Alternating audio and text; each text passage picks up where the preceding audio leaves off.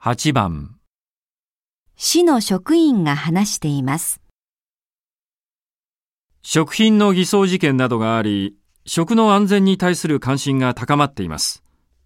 市役所にも休日に気軽に野菜作りを楽しみたいという声が多く寄せられるようになりました。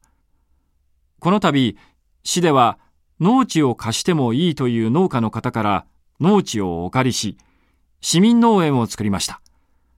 宿泊施設はありませんが、作業の後にシャワーを使えるような休憩施設を設置してあります。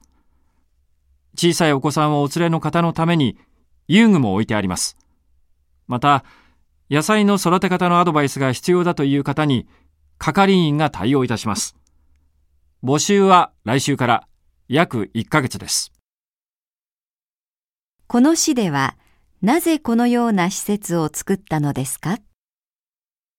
1、食品偽装事件があったから、2、農地を貸したい農家を助けるため、3、野菜作りを楽しんでもらうため、4野菜作りのアドバイスをするため。